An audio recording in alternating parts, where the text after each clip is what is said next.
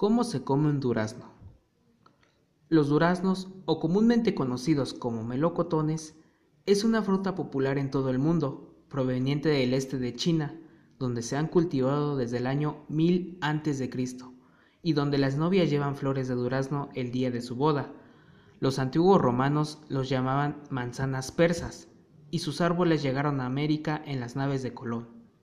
En lo particular, puedo decir que son deliciosos, simples y jugosos al momento de degustar, aunque cabe resaltar que existen diferentes tipos de duraznos, ya sea por su tamaño, su olor y su sabor.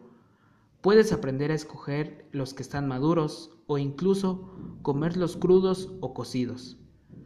Cuando están crudos, su color oscila a ser un verde totalmente pálido y ácido en su interior, pero cuando están maduros o cocidos, tienden a ser amarillos con naranja difuminado y su pulpa al momento de comer es totalmente dulce. Claro que va a variar según el tipo de durazno que se consuma. A mí, por lo regular, me gusta más el durazno prisco, que es un durazno grande, como si fuese del tamaño de una pelota de golf, apenas si cabe en la palma de la mano. En su textura, al momento de tocarlo, se puede notar que tiene unos diminutos vellitos blancos, suaves y muy ligeros tal pareciera como si estuviese hecho de terciopelo o gamuza. Su cáscara es delgada, para ser exactos, mide un milímetro de grosor, y su color por fuera se aprecia que es amarillo claro, combinado con tonos naranjas y rojos, haciendo alusión a las llamas del sistema solar.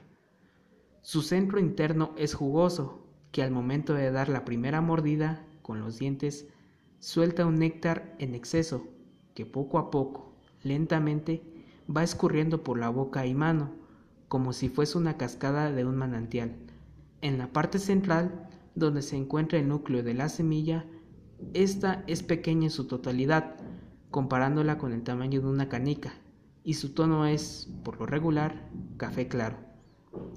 La parte más deliciosa del durazno está en los costados de la semilla, y te lo digo porque cuando se da la primera mordida, tus dientes se unen en la parte frontal de la cáscara, haciendo que llegues lentamente a la pequeña semilla.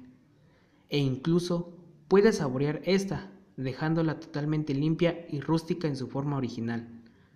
Al experimentar, tu paladar viaja a otro mundo. La mirada lo dice todo.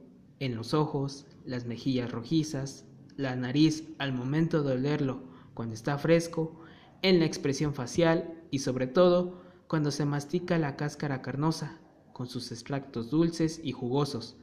Dejas a un lado tu rutina diaria que haces todos los días. Te olvidas por un momento de todos los problemas que has tenido a lo largo de tu estancia. Y esto hace que pidas más y más otro hermoso manjar apetitoso como lo es el durazno. En temporada de lluvias, el árbol florea por todas las ramas. Las hojas se ponen verdes y el árbol comienza a expandirse. Pasando unos cinco meses, comienza a dar sus pequeños frutos, duraznos verdes muy pequeños. Al principio se preguntarán, ¿esos duraznos serán como yo se los describo? Pues sí, solo es cuestión de ser pacientes y esperar a que crezcan por un cierto tiempo, para después disfrutar su máximo auge, su gran esencia y verán que aquel árbol mediano y sus frutos diminutos estarán a lo grande, con más ganas de ir deleitando toda su vida.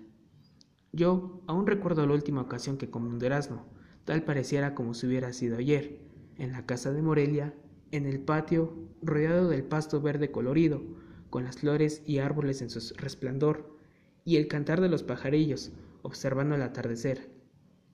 Ahora se sabe que para tener que disfrutar nuevamente de estos aperitivos frutales que da la naturaleza, se tiene que preservar y cuidar a ella, no solo para cualquier árbol de durazno, sino para todo el ecosistema en general, incluyendo a todo ser vivo que habite en el planeta Tierra.